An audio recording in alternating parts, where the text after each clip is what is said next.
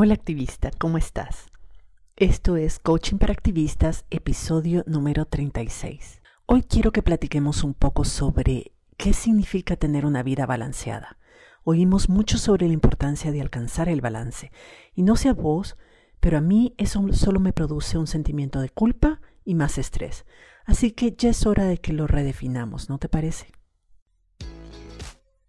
Estás escuchando Coaching para Activistas con Virginia Lacayo, coach, emprendedora, feminista y experta en neurociencia y pensamiento sistémico, quien te compartirá información y herramientas para que puedas conocerte, autogestionarte y lograr los resultados que te propones independientemente de las circunstancias que estén ocurriendo. Antes de comenzar, no sé si ya notaste que cambié las portadas de mi podcast. En vez de seguir usando fotos de archivo para ilustrar cada uno de mis episodios, decidí hacer algo más íntimo e ilustrarlos con fotos que yo misma he tomado de algunas cosas que me llaman la atención a mi alrededor, sobre todo cuando tengo la oportunidad de estar en contacto con la naturaleza. Lo hago por mí, porque me obliga a poner atención a los detalles y apreciar las cosas bonitas o fascinantes que veo en mis andanzas por el mundo, sobre todo las flores y las plantas que me encantan tanto, pero también lo hago por nosotras, para compartirte otro pedacito de mí e ir fortaleciendo esta bonita relación que estamos construyendo. Se me ocurre que puede ser otra forma de mostrarte el mundo con mis ojos. Y es que hay dos principios que guían mucho mi trabajo.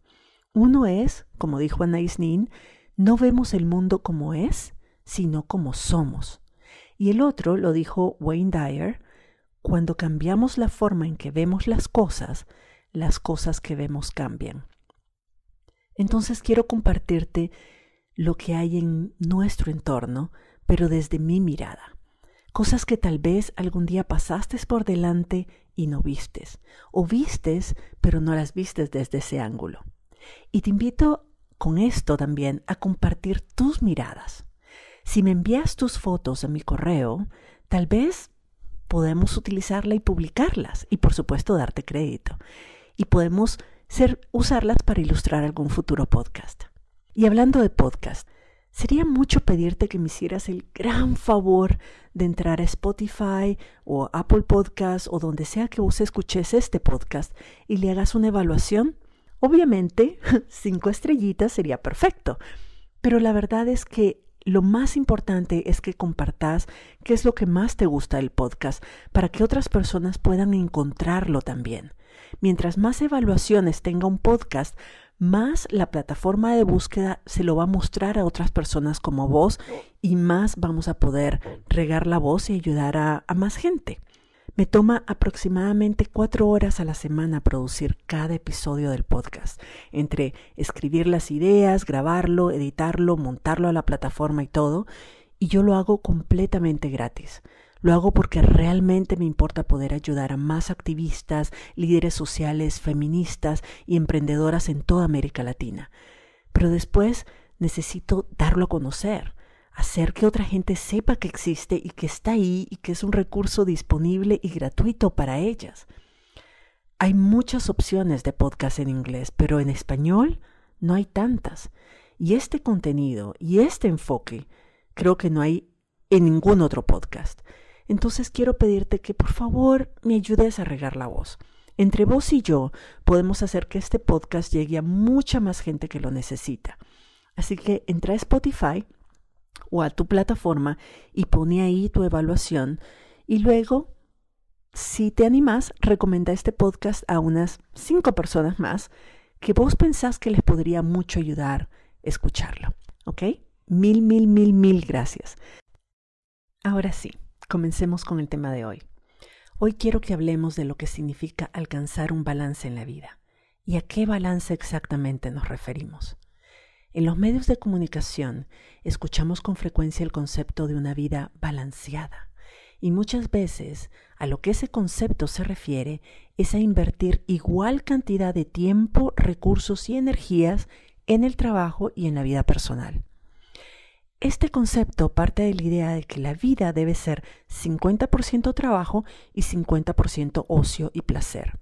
O a un nivel más sofisticado, este concepto presenta la vida como si fuera un pastel y asume que cada área de nuestra vida, es decir, trabajo, tiempo personal, familia, amistades, salud, etc., deben tener una porción idéntica del pastel, entendiendo el pastel, por supuesto, como recursos, tiempo y energía disponible.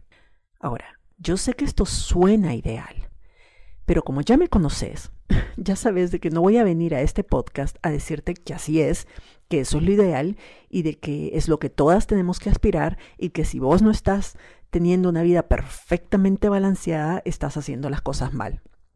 Por supuesto que no. Para escuchar eso no me necesitas a mí, querida. Solo te conectas a las redes sociales o buscas en internet vida balanceada y te va a salir un montón de artículos que te explican exactamente qué estás haciendo mal y cómo cambiarlo. Lo que no te va a salir ahí, y es exactamente lo que yo quiero que reflexionemos juntas aquí, es qué tan factible es realmente esa idea de tener una vida balanceada todo el tiempo y en qué medida ese concepto de balance que vemos en el Internet y en las redes sociales está fundamentado en una idea patriarcal y clasista de la vida. Para las personas que somos emprendedoras y o activistas, y sobre todo si además somos madres solteras o estamos al cuidado de otras personas, ese concepto suena casi a misión imposible. Iniciar un emprendimiento es un trabajo de tiempo completo. Cuidar a otras personas y la casa es otro tiempo completo. Y participar activamente en las luchas sociales, bueno, pues ese es otro tiempo completo, sobre todo para las que somos realmente apasionadas y creemos en lo que estamos haciendo. Ah, y eso sin contar que algunas de nosotras tenemos además un trabajo regular de 8 a 5 o a veces de 8 a 8. ¿A qué hora ¿A qué hora vamos a hacer una hora de ejercicios diarios, cocinar saludable, meditar por media hora, dedicar una hora a hacer algún hobby o estudiar algo nuevo, ver a las amigas, salir todos los fines de semana, descansar? ¿A qué hora? Entonces, cuando yo escucho ese concepto, y hay muchas personas a mi alrededor que me dicen que yo debería tener una vida más balanceada, y yo siento como que no sé cómo voy a hacerlo porque no me da la vida para hacer todo, lo único que me hace sentir es culpable. Culpable de no estar teniendo la vida balanceada que se supone que debo tener, cuidando de asumir de que no tener esa vida de 50-50 significa que no me estoy cuidando a, a mí misma. Y sentirme culpable no solo no ayuda para nada, sino que empeora las cosas. Ahora resulta que tengo que encontrar tiempo extra para dedicarlo a pensar en todo lo que no estoy haciendo bien. ¿Te suena familiar? Estos días le he estado dando muchas vueltas a este tema y entonces quiero compartir con vos algunas de las conclusiones a las que he llegado, para ver si coincidimos o si por lo menos te ayuda a ver las cosas desde otra perspectiva. Mi primera conclusión es que el concepto de que nuestra sociedad maneja sobre el balance entre el trabajo y la vida personal, así como lo expliqué, es un concepto patriarcal y clasista. En primer lugar, el sistema patriarcal es un sistema dicótomo, donde todo es o blanco o negro, o bueno o malo. No hay términos medios, no hay lugar para la diversidad, la pluralidad ni la relatividad. Entonces, en este sistema, tener un balance perfecto es bueno, no tenerlo es malo. Ya ahí comenzamos mal. En segundo lugar, vivimos en un sistema capitalista de producción, donde lo que se valora es la productividad, entendida como producir muchos bienes materiales y hacer mucho dinero.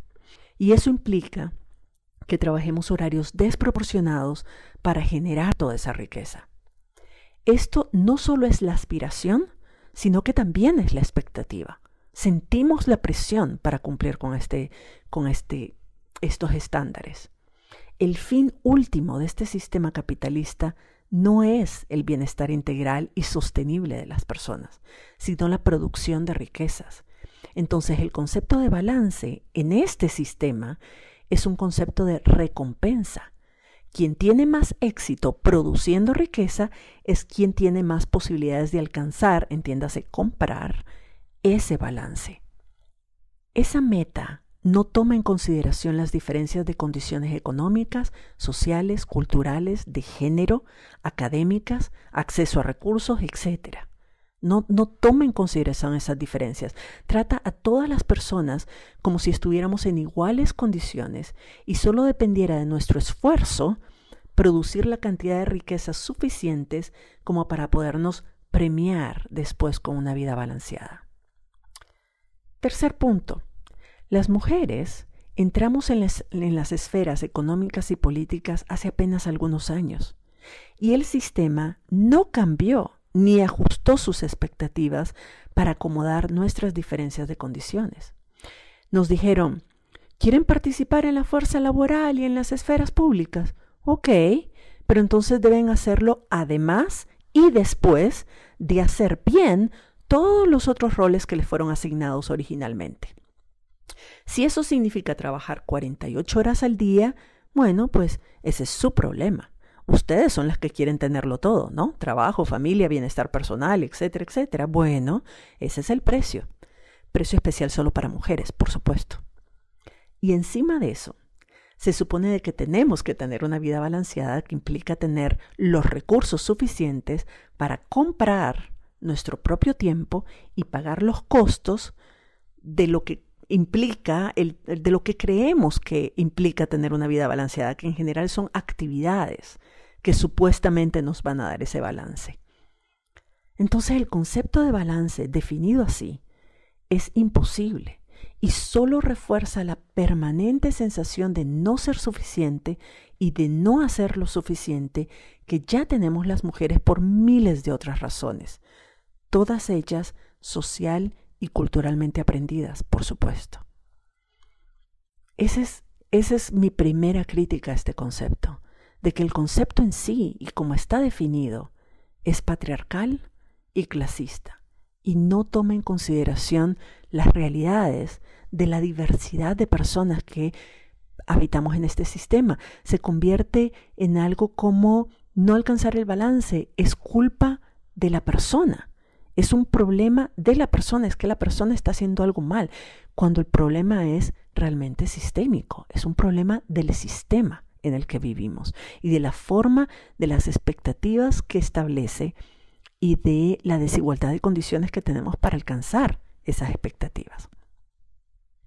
Mi segunda conclusión es que sí podemos tener una vida balanceada, pero eso implica redefinir lo que entendemos por balance y encontrar estrategias que nos sirvan a cada una de nosotras para alcanzarlo. En este sentido, lo primero que quiero cuestionar es la idea de que el balance es algo que se alcanza. Es como asumimos de que es como un lugar al que llegamos y ya, una vez que estamos ahí, pues ya está, ya llegamos y nos quedamos ahí. El balance para mí es algo que se construye todos los días y en cada momento. ¿Qué significa balance para mí? Dándole muchas vueltas, yo digo, el balance no es una distribución equitativa de actividades, trabajo y ocio, trabajo y personal, no, es más bien una distribución equitativa de emociones. Te lo voy a repetir, si estás haciendo varias cosas a la vez, para un segundito y poneme atención. Tener una vida, balanceada no significa una distribución equitativa de actividades, sino más bien una distribución equitativa de emociones. Y eso no es algo que se evalúa en todo momento, sino más bien en periodos de tiempo. Es como una dieta balanceada. Una dieta balanceada no significa de que vas a tener la misma cantidad de nutrientes, la misma cantidad de vegetales y carbohidratos y, y, proteínas en cada plato de comida tres veces al día, sino que significa que al final de la semana o de algunos días hayas ingerido la cantidad de nutrientes que tu cuerpo necesita. Si un día, por ejemplo, no comiste bien o te saltaste una comida, bueno, la recuperas en otro y así, no pasa nada. Creo que uno de los problemas de la idea que tenemos de una vida balanceada es asimilar o es, es, es parecido a la idea que tenemos de la jubilación. Es algo que logramos como un premio después de habernos malmatado durante toda la vida trabajando. Pero en estos tiempos, La mayoría de nosotras no nos vamos a jubilar, ya sea porque no tenemos un plan de pensión o porque el plan de pensión es un chiste y esa pensión no nos va a dar para vivir, o porque, como yo, no nos queremos jubilar nunca. Si yo me jubilara, lo que voy a hacer es aprovechar el tiempo extra que tengo para hacer las cosas que más me gustan hacer, ¿verdad?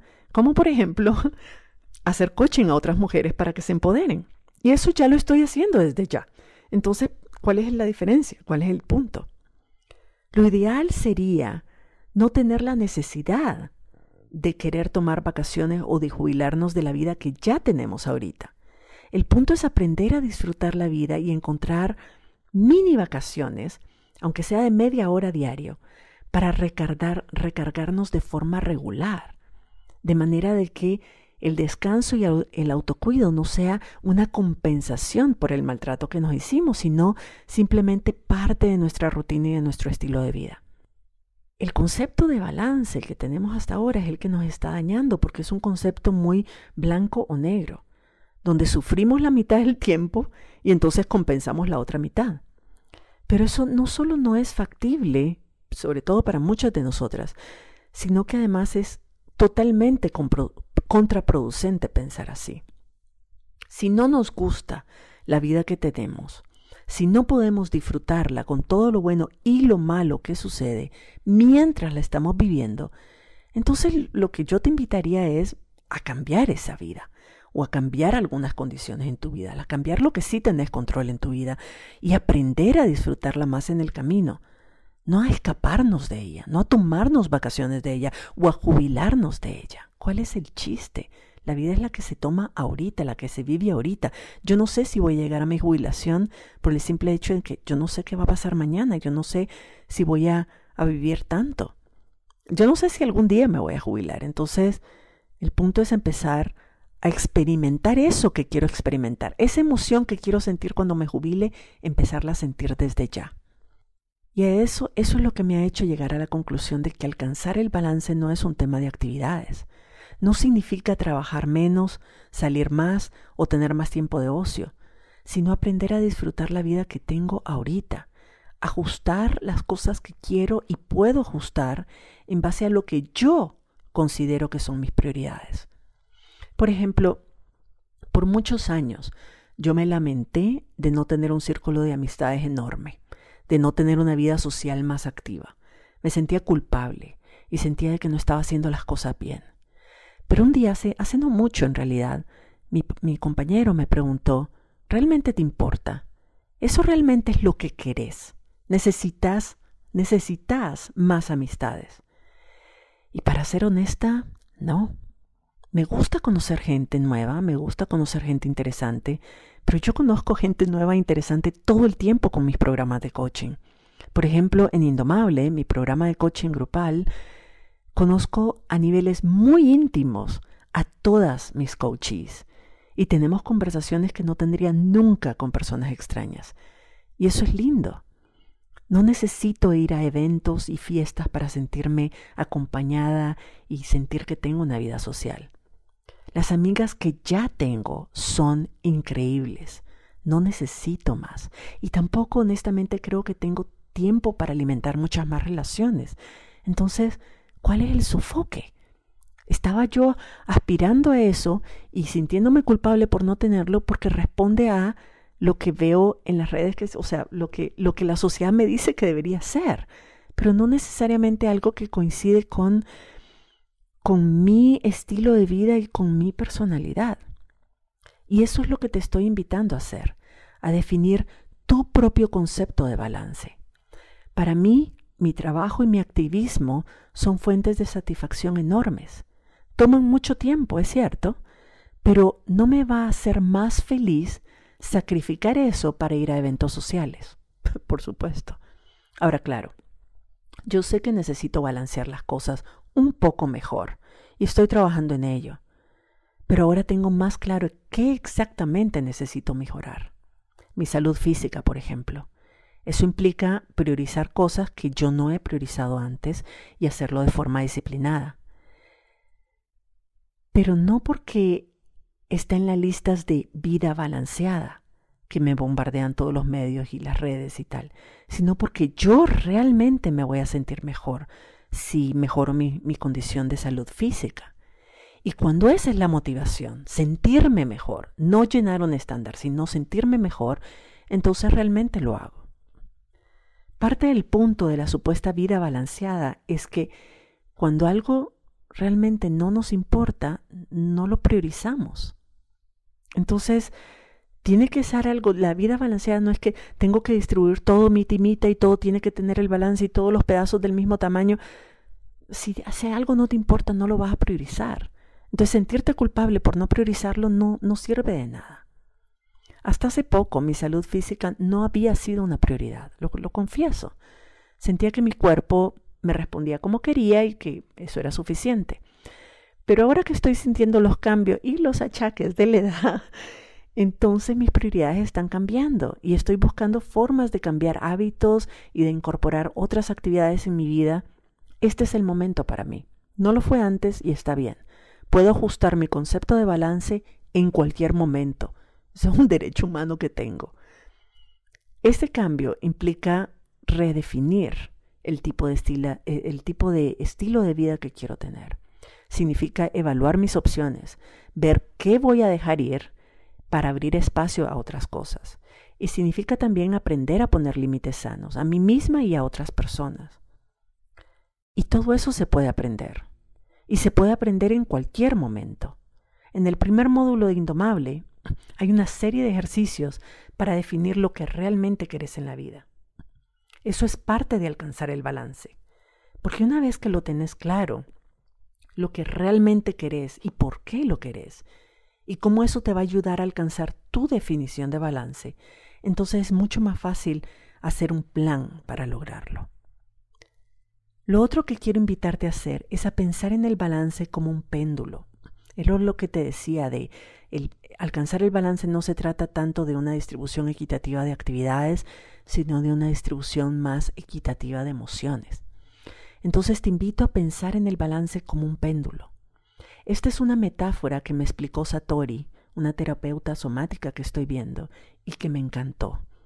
Imagínate un péndulo que se mueve de un extremo a otro, ¿verdad? Ahora imagínate que en los dos extremos del péndulo están sensaciones incómodas o dolorosas de un lado y del otro lado sensaciones placenteras, emociones incómodas y emociones placenteras. Cuando no sabemos cómo manejar nuestra mente ni nuestras emociones, la tendencia natural es a pensar siempre en cosas terribles, en problemas, en preocupaciones, en futuros escenarios catastróficos, y eso altera el movimiento del péndulo, porque es como si artificialmente lo sostuviéramos en el extremo doloroso y lo dejáramos ahí. Cuando hacemos eso, imagínate el péndulo, estamos alterando la capacidad del péndulo de encontrar un balance en el medio. ¿Sabes? Se mueve de un extremo a otro y poco a poco va a encontrar, el balance en el medio. Su movimiento va a ser menos brusco, va a ser más, más armónico y va a irse quedando en el medio. Como pasamos mucho tiempo en el umbral doloroso, entonces tratamos de compensar llevándonos así al extremo con vacaciones, con alcohol, con drogas, con televisión, las redes sociales, la comida chatarra, todo eso. Tratamos de llevarnos al, al otro extremo y quedarnos ahí la, el mayor tiempo posible. Y aunque eso suene placentero, todo eso de las vacaciones, el alcohol, las drogas, la televisión, las redes sociales, aunque suene placentero, ese placer no es real, es artificial y es forzado. Y como todo péndulo, o como cualquier resaca de alcohol, tarde o temprano va a regresar con fuerza al extremo doloroso y así vamos a seguir bailando de un extremo a otro. Y eso no es balance. Balance, usando siempre la metáfora del péndulo, es cuando logramos que ese péndulo se mueva suavemente en el centro, cuando logramos abrazar las dos experiencias de placer y de incomodidad como parte de un todo, un vaivén, como, como las olas del mar, que entran y salen, y sabemos que no van a durar porque ahí mismo viene la, la siguiente, viene otra. El truco para hacer esto es, en primer lugar, aprender a manejar nuestra mente y nuestras emociones para que las cosas no nos afecten tanto y no nos lleven ni nos mantengan en el extremo doloroso por mucho tiempo. Porque eso es lo que crea el desbalance. Y eso lo aprendes manejando las herramientas de autocoaching que te enseño en mi programa Indomable. Es realmente, no te voy a decir que es fácil, pero es muy posible de aprender. Se puede aprender. Lo otro, la otra condición es mantener a propósito el vaivén de las olas emocionales. Es buscar el balance en las cosas cotidianas, en los momentos diarios. Eso significa estar la mayor parte del tiempo presente con lo que estás viviendo y experimentando. Todo momento que vivimos tiene un poco de incomodidad y un poco de placer. Ponerle atención a ambas cosas al, al mismo tiempo. Es una, esa es una habilidad también que se puede aprender. Y es importante que la aprendamos si queremos lograr ese balance. Pero podemos poner atención a ambas cosas al mismo tiempo.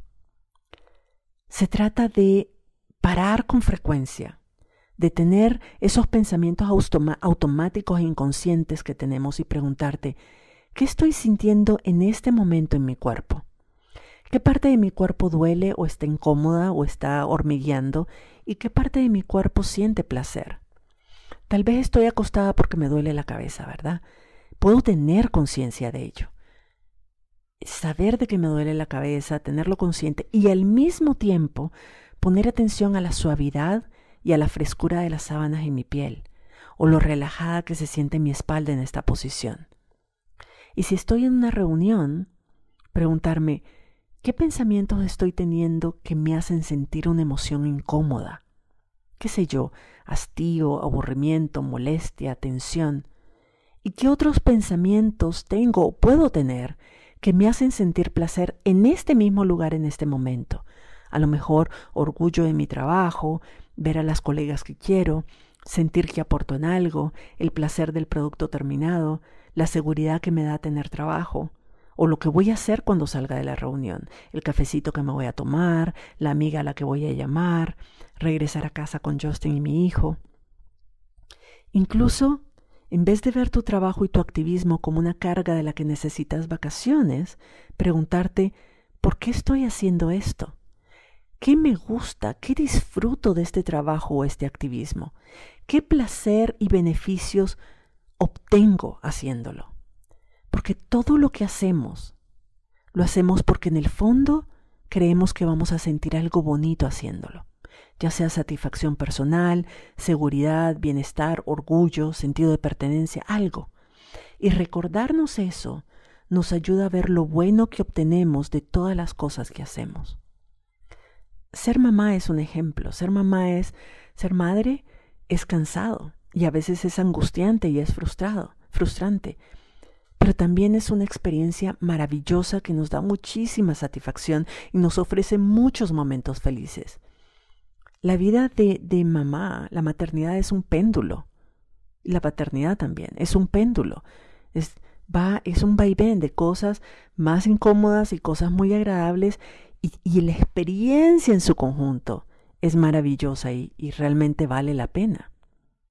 Vale la pena tomar de conciencia de, de eso, del conjunto de emociones, de todo lo que trae la experiencia. En su conjunto vale la pena. Dicen que cuando disfrutas lo que haces ya no se siente como trabajo. Entonces ya no necesitas vacaciones de eso. Y es verdad. No todo lo que hago en mi emprendimiento, por ejemplo, me gusta. Hay cosas que me hastían o me aburren o me sofocan o me estresan. Pero el balance general es que disfruto mucho lo que hago y yo no quisiera estar en ningún otro sitio haciendo ninguna otra cosa. Tenés todo el poder del mundo para crear ese balance en cada momento de tu vida y regresar el péndulo a su punto medio. Porque no es lo que estás haciendo, es la es el balance de emociones que sentís a lo largo del día lo que te permite tener una vida balanceada. Cuando en cada momento incómodo o desagradable soy capaz de ver el lado bueno o producir intencionalmente mi propio sentido del placer y del bienestar. No se trata de actividades, trabajo versus socio. Se trata de alcanzar un cierto nivel de balance emocional, un balance emocional que no depende de tus circunstancias, sino de vos misma, de tu capacidad de alternar o incluso de sentir simultáneamente placer e incomodidad. Y eso no depende de cuánto tiempo tenés disponible y cuántos roles de tiempos completos tenemos en la vida, ni de cuánto le dedicas a cada uno, ni de cuánto dinero tenés para gastar en gustos, sino de tu capacidad de manejar tu mente y tus emociones para desarrollar esa habilidad. Si quieres aprender a manejar tu mente y tus emociones y alcanzar una vida balanceada de verdad, acorde a tus prioridades, a tus necesidades y a tus deseos, te invito a registrarte en mi programa de coaching mensual Indomable. Todo el mes de diciembre del 2021 vamos a estar trabajando este tema, las emociones. Vamos a descubrir todas las emociones que tenemos a nuestra disposición y que no explotamos. Vamos a aprender la diferencia entre negar evadir y reaccionar a una emoción y realmente sentirla y procesarla para que no nos controle. Incluso te voy a enseñar cómo sentir una emoción intencionalmente, es decir, cómo vos podés, a propósito, generar la emoción que querés sentir en ese momento. Imagínate todo lo que podrías experimentar y lograr en la vida si tus emociones no te controlaran como te controlan ahora. Y lo más bonito es que Indomable es también una comunidad. Somos muchas mujeres como vos y como yo que estamos pasando por las mismas situaciones y sintiendo las mismas emociones. Y ahí aprendemos juntas, nos acompañamos, nos damos perspectiva, creamos grupos de apoyo y nos llevamos a niveles bien profundos de crecimiento y aprendizaje.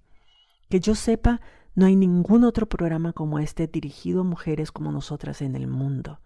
Vale la pena echarle un vistazo. ¿Quieres saber más? Visita mi sitio web virginialacayo.com pleca membresía. Te espero por allá y nos escuchamos en la próxima. Si te gustó este episodio, dale like, suscríbete para no perderte el próximo y compártelo con otras activistas, por aquello del buen karma.